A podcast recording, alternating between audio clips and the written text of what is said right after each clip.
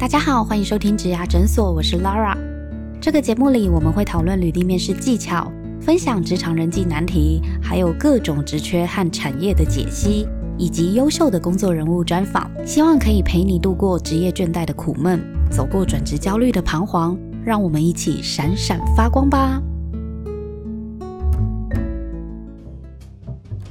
心宇，你不要太难过了，因为啊，听起来很高的这个年薪啊，它背后一定要付出一些代价的。对，我们来赶快请教一下小根啊，元大证券的营业员啊，刚刚听你分享的那几位优秀职员的这个案例啊，真的不管是有没有相关科系毕业的，他们都可以在一年、两年之内创造非常好的这个年收入。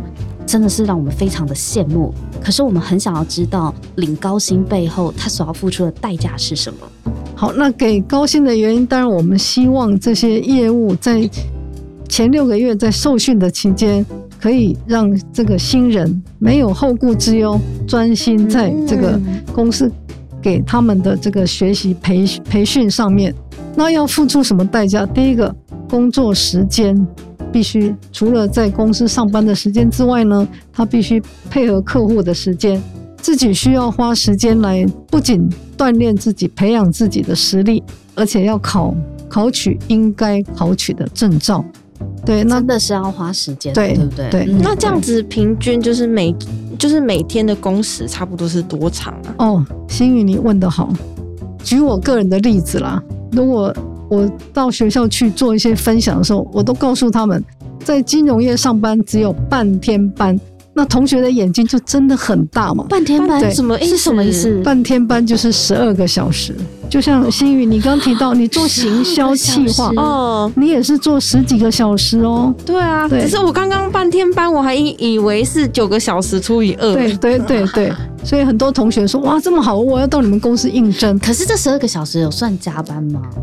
业务人员是是这样子哦，就说像证券的营业员，他们是九点开盘到下午一点半就收盘。对，那他不是九点到公司，他们大概八点八点就要到公司开始搓盘的时候就是了。对他开盘前就要先到公司做准备，做什么准备？要读每天的这个我们元大投顾出的投资报告，还有时事新闻啊，这些他都必须要先准备好。他要比他的客人。更早知道震惊的这个大势，还有趋势发展。嗯，对，这是一个。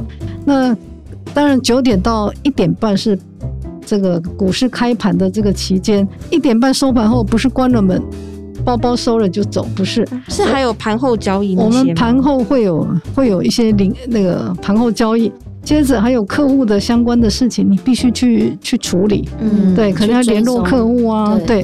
那还有公司会排一些教育训练，也是收盘后的时间，所以他们当通常业务人员的工时没有那么长，下班的时间大概就是四点五四点左右，四五点就可以下班了。但是他下班以后是不是真的就回家？嗯对，那过去我知道营业员下班以后是。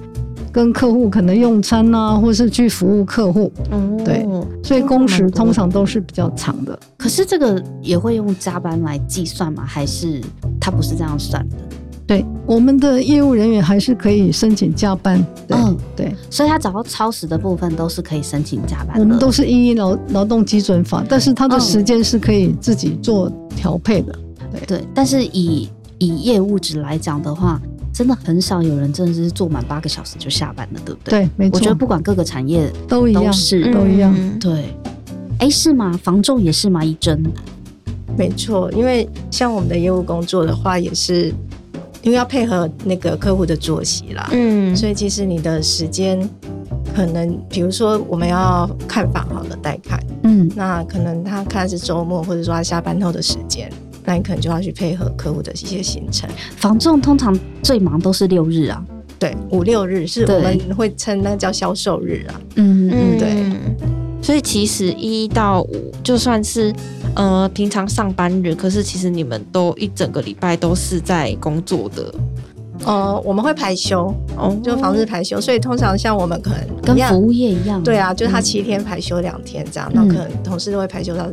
周间这样子。因为你要做客人的生意，那当然就是要配合客人的时间。那个小根也有讲啊，就是呃证券也是啊，就是配合客人的时间，在客人有空的时候，你去谈生意比较容易成交嘛。嗯，对对，所以其实看起来高薪背后最基本的代价就是你要付出的是时间，你要愿意花时间去在你的工作上。那除了可能会投入比较多的时间在工作上之外呢，高薪背后要付出的代价，二位认为还有哪些呢？小庚，好，就像我刚提到的，元大证券的营业员，第一个配合公司的这个培训。那第二个就是你要取得这个应该有的证照，像银行的理专要八张基本证照，你要服务这个三百位的这个客户，这是我们银行的理专。嗯，那以法金业务来说，一样，你必须比你的法人客户更懂那个产业的这个发展趋势，所以他要自己下功夫去收集很多资料，没错，去看很多资料。我有这样，你必须比你的客户更懂，你客户知道的这个内容跟重点，客户才会买单。你其实真的除了花时间之外，要花很多心思，对，要花很多脑力。你真的要把这个这件事情做得好，你的业绩做得好的话，你背后真的要付出蛮多的努力。对，你要用心跟用时间。对，那一真呢，在。不动产的这个房仲业务的部分啊，他们背后要付出的代价，除了你刚刚讲的，他们可能也是呃工时的部分可能会需要配合客户之外，还有其他的代价吗？一针，这样就是等于你要去做新的学习啊，你的不管是跟客户时间的投入，或是你自己去锻炼自己能力的投入，其实都是要花一些力气的，在至少在呃你在能力还没有养成之前。那另外一个，我觉得可能是还要去。呃，付出的代价是抗压力的部分，抗压是什么？对，抗压性的部分，因为学习的过程，以以我新房屋六个月来讲好了，那我们最后半年，他还是会去看你一个学习的成果。那过程中，你可能会看到你的同才，他有一些成果了，对，那你会紧张，你会有一些压力。那这个中间可能你自己会急，那这部分你要怎么去自己做比较好的一些排除之类的？那这可能是过程中会蛮容易遇到的，或是你在客户应对，因为毕竟那个房屋的交易是很大笔的金额，嗯，所以它经营的周期通常会比人家长，又不像保险或什么，它金额没那么高嘛，可能你几天或是就可以成交。那我们搞不好是用月的，或是等等的，要几个月。对，那你你要看你的成果的那个过程会比较长，嗯，所以那中间如果短时间你还没看到你的成果展现，你可能就会觉得，对，比较照进的人可能就会觉得是说，为什么一直订单都还没有确定那种感觉？对，那这部分你自己要去调试你的那个心态，这样子。哎，说到这个，我很想请教一下元大金控的小根啊，就是之前有听说，就是在元大证券的营业员啊，号称是业绩奖金入袋率最高的营业员，为什么会有此一说呢？Lara，你果然非常的专业哈。对我，我分享一下，就是元大证券因为是这个证券业的龙头，所以我们累积了上百万的。这个客户资源，所以新鲜人进来，我们会分配给他公司的客户资源哦，所以都不用陌生开发，对啊，他不用自己去找吗？手上的这些客户，他可能打电话都已经打占他，是不是占他很多时间？当然，我们也欢迎他的亲朋好友，或是他要再去做陌生开发都可以，但是他手上已经。拥有这个比其他的证券公司更好的这个名单，这是这个利器。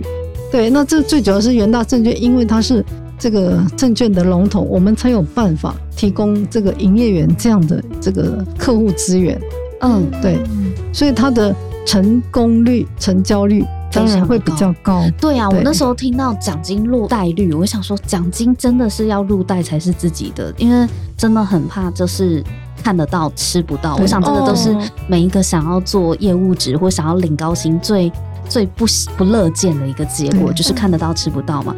那这边也想请教一下怡珍啊，就是信义房屋的这个房仲业务啊，刚刚有讲就是很夸张的，在一两年内的那个薪水都是让我们家新宇呢，现在都不知道自己为什么还要坐在这里。对啊，真的，我这边就有很惨痛的羡慕啦，很羡慕。对，那在信义房屋，如果是做这样子的一个高薪的职缺，就是我们的房仲的话，为什么他们可以领这么好的薪水？是不是也是因为他们的成交率很高呢？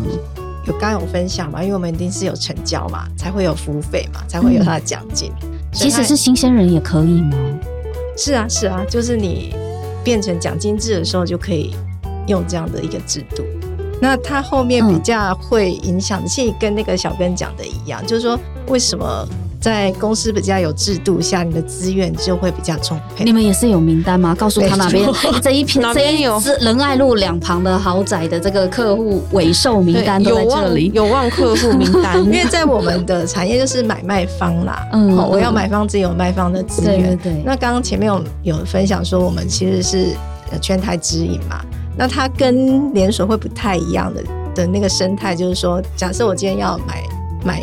买卖一个房子好了，我们是，我们不是只有那间店在帮你卖，它是全台的五百家的分店帮你卖。全台五百家的分店是帮屋主卖吗？帮屋主卖啊，这就是公司的一个物件嘛。那我今天就可以说，哎，我有这样的物件，可能是某个分店哦，他开发到的物件，那他也会分享给全公司，那全公司就可以展开，他也可以找到买方。所以你可以想象说，它是五五百家的店在帮你卖，那你后面你能成交的那个机会就更高。所以这是整个你在这种呃算是体系下，公司资源，对你有这样的 support，你其实就可以触及。所以我会觉得，呃，高薪的背后，除了你自己的努力外，那个环境给你的资源跟体系，嗯，它其实会帮助你这件事情更。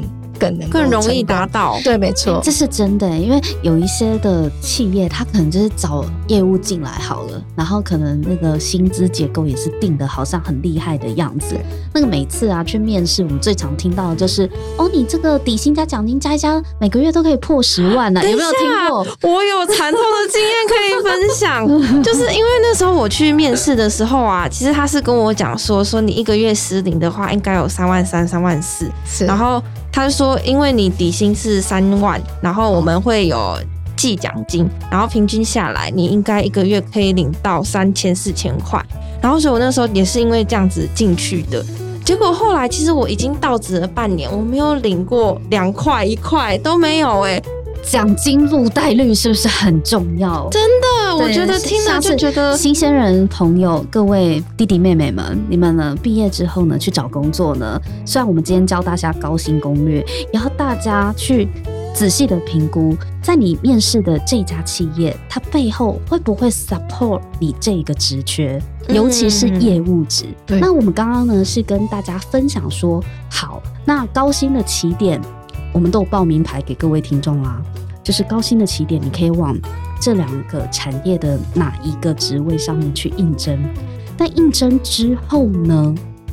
应征之后，这一条高薪的职涯之路该怎么走呢？可否请教怡珍跟小根啊？就是在你们的公司里面啊，有没有什么样的一个案例故事可以跟我们分享？说，不管是他从营业员开始，或是从方中业务开始，他未来的这个很棒的职涯发展，最好最好的一个范本，它可以是怎么样的呢？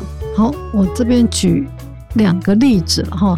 那一个是现在在元大集团担任子公司的总经理，那他一做到总经理，对他第一个工作就是证券的营业员，营业员做到总经理。但是这我讲的这个是管理职的路线，是是是。对，那营业员上去之后呢，做的很优秀的，他可以去担任这个分公司的主管、经理人，嗯，带一一家分公司。好，那分公司经理人他做的又很优秀，之后呢，未来他往上再爬升，可以担任这个业务督导。那业务督导他就是督导多家这个区域的分公司。那业务督导做得优秀，就有机会担任总公司的这个这个督导主管。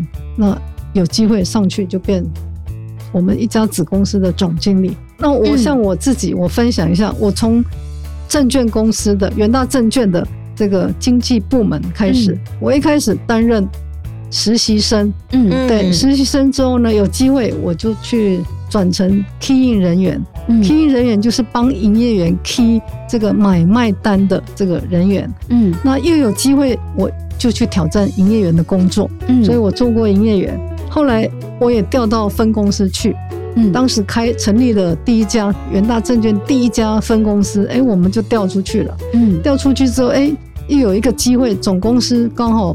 人力资源部门有一个职缺，你也转太大了，对，我就 哎被被调到这个总公司的人人力资源业务人员转到人资，哎，这怎么转的？所以这个就是元大很厉害，我们职涯舞台很重要的一个，也是一个关键，吸引这个员工进来一个很重要的点。像新宇，你如果找工找这个未来找下一站的工作，一定要看这家公司会不会给你。职务轮调的机会哦，真的，这家公司它是不是未来会不断的发展？你在里面工作，你就有机会哦。所以，我我有没有前瞻性这样子吗？但是前瞻性有点笼统了。不是，我们是小白，怎么知道这家公司会不会有前瞻性？就是我会不会就是，比如说我进去，如果是业务，我是不是就十年只能做业务？对，就我就没有机会去其他的呃部门历练，因为我没有经验啊。可是如果公司愿意给你机会，就是嗯没关系，你没有经验，可是我就是派你去别的部门学那个部门的经验。所以哦，他愿不愿意？他愿不愿意？但是前提是公司。要不断的发展，嗯，不断的发展，他才有这个职缺，它才会开缺，才会扩编，你才会才可以让新宇可以来历练。因为如果如果一个萝卜一个坑卡的好好的，你是要去哪里啊？哦，对啊，也是，对啊，对，是因为公司真的是有想要越做越大、越蓬勃的，是，对。哎，那怡珍，如果说我今天呢加入房仲业，当这个房仲业务的话。那在呃你们的产业里面呢，如果说我要铺一条高薪之路的话，它可能是怎样的一个发展会是最好的呢？其实我们业务的发展还蛮多元的，而且前线的这个经验啊，其实对他后续的发展跟历练是蛮蛮加分的条件。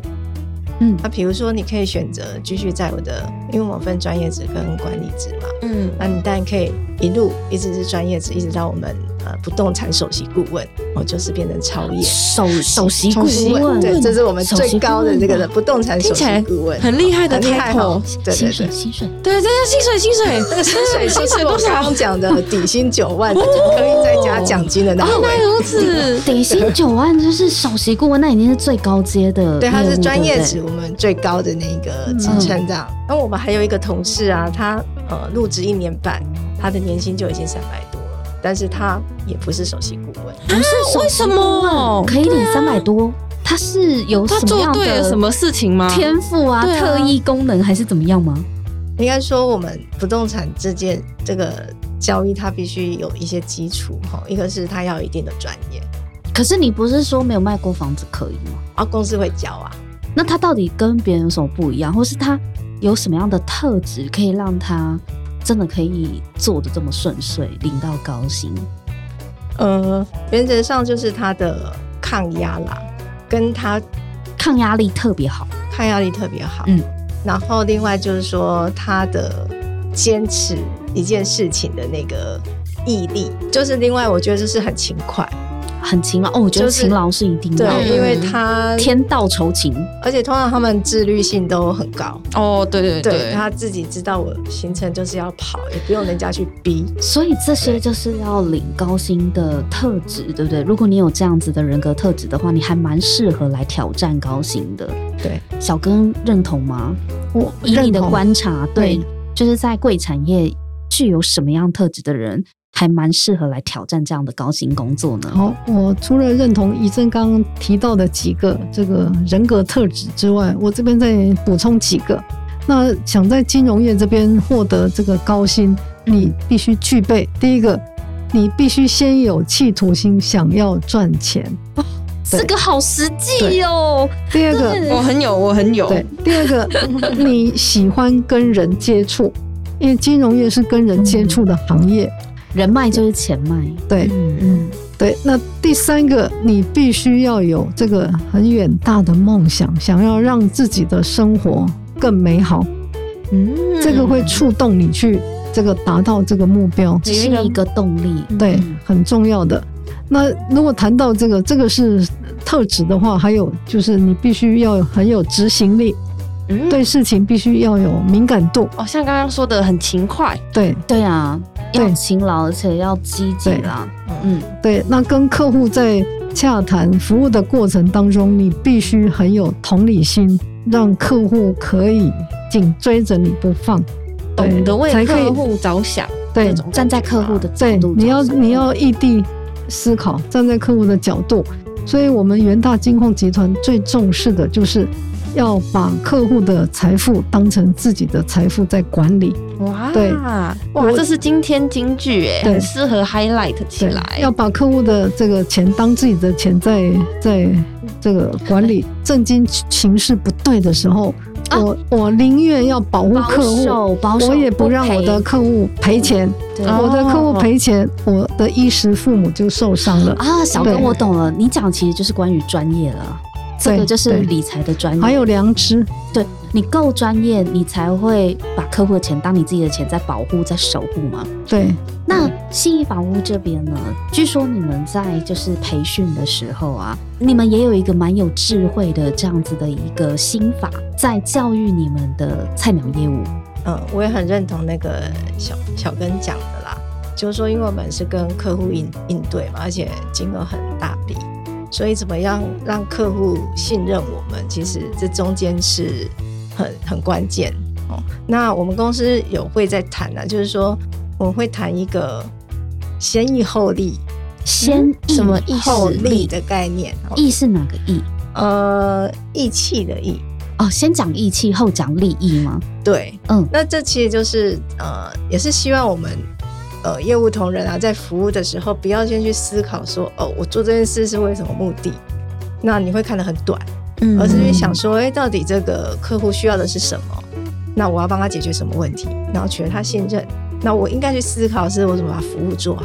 嗯，那自然他就会信任你，那他就会跟你交易成交，而且是长长久久。我不是为了那一次欺骗他，他可能就没有下一次。嗯，所以我们的客户气好的那些超业啊，他们其实都是推，就是等于是老客户推荐。所以他们客户关系经营的很好，而且很扎实，还会帮他推荐新的客人，做出口碑，这个很重要哦，真的做出口碑。然后他通常就是，所以我们会说业务早期可能比较辛苦，因为你还在累积人脉，可是理论上你会越越做越轻松。我觉得这样子听起来，信义房屋的这个理念比较像是做生意之前要先做人，要先会做人，对不对？因为如果你是一个值得别人信任的人，嗯，你后面就不用担心做不成生意啊。可以这么说，对啊，做人要放在做生意之前嘛。嗯，就是你要带客户看房子，你不能先看到他佣金有几趴，你应该要先看到他想要在哪个区段，想要在哪里买，他预算有多少考量。对啊，或者说他为什么？或许他家庭有怎样的背景的考量等等，他其实公司会希望我们去探索到很很细他的需求，有时候甚至已经不是在成交这件事情，你在帮他处理家庭纠纷，没错，处理他家，甚至有时候家里没办法帮他解决，还是他去帮他客户或去接机呀，或者什么，很多他已经是成为家人了啦。嗯，好像。很容易变成这样，因为如果你真的服务的好的话，谁说业务没朋友啊？打脸你，对啊，说被打脸了。对，你想的不是不对哦，不是这样子的。业务的朋友可能跟我们一般想象的交友圈也许不一样，是，但是他的客人啊，都很容易变成他很要好的朋友。你们会给想要领高薪的新鲜人、应届毕业生们哪些建议呢？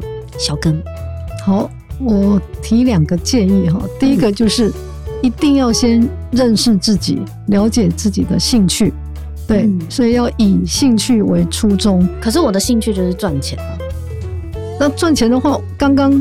金融业已经，我已经分享金融业很多几个赚钱的这个行业，这个算吗？这可以吗？可以算，嗯，因为你刚刚有讲到啊，要对于赚钱要有企图心，才会有动力。哦，对，那你很适合哦。对，所以要以兴趣为初衷，先认识自己，了解自己的兴趣，那最后你才会有热情去圆你自己的梦想。嗯，对。那我们在集团内部，大家都经常在分享一句话，就是说，成功的人找方法，失败的人找理由。所以你确定好自己的兴趣、现象之后呢，你再去找这个行业。那这个行业，如果你透过你的努力、时间的投注，你可以累积更多的财富。那当然，这个就是非常好的一个职业的方向。嗯，对。那今天不管是房重业或是金融业，都有跟各位新鲜人有提供很好的这个经验，还有指引一些方向。好，谢谢小哥。那怡珍呢？你会给新鲜人哪些建议呢？让他们可以规划自己的高薪职涯？我觉得就是不要设限嘛。嗯，就是刚有提到很多可能，其实我们业务同仁很多做的很好的，他其实。他也不是说一定是什么很会讲话，还是大家对于什么业务的一些成见。对对对，所以我们各呃各式各样都有这样子。还有一个刚刚讲，因为其实透过一些培育是可以把你锻炼起来的。那另外一个就是说，其实呃他没有去设限自己的可能性。那其实你或许会觉，或许你就会发现，哎，原来自己呃。有这样无限的一些可能，这样子。我对于啊，不要对自己设限很有感觉。虽然呃，一真是讲说不要先听到业务两个字就先设限，这真的很重要。各位新鲜人们，真的不要一开始就拒绝任何的机会。这个不是在说你在选择要不要当业务，是不是要领高薪这件事情，而是你即便真的进去当了业务好了。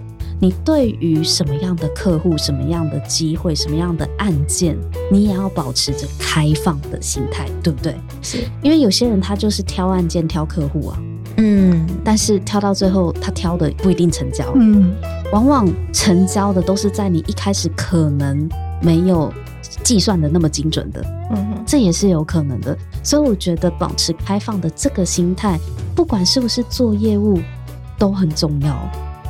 那另外就是回到就是业务工作啦，其实它真的是一个自己的观察啦，就是说各个工作这些之类里面，它真的是一个很快速可以累积你能力的一个工作。嗯，对。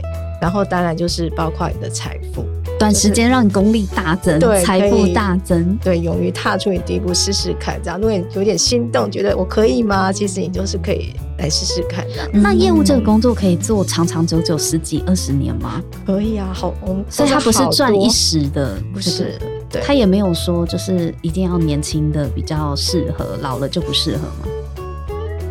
倒还好，对，因为还是其实经验越多，其实是啊是啊，因为赚的越多，对他的客户的经营其实，刚刚讲会随着你越长，他其实会累积。那公司也不乏可能已经有二十几年的业务同仁这样子。所以他是可以经营的很长久，就看你怎么选啦。如果你要做专业的业务或是超业，你也可以一直做下去。那如果你想要做管理职的话，两个产业都也有管理职的这一条路可以让你去选择。对，好，今天我们真的非常的感谢元大金控的。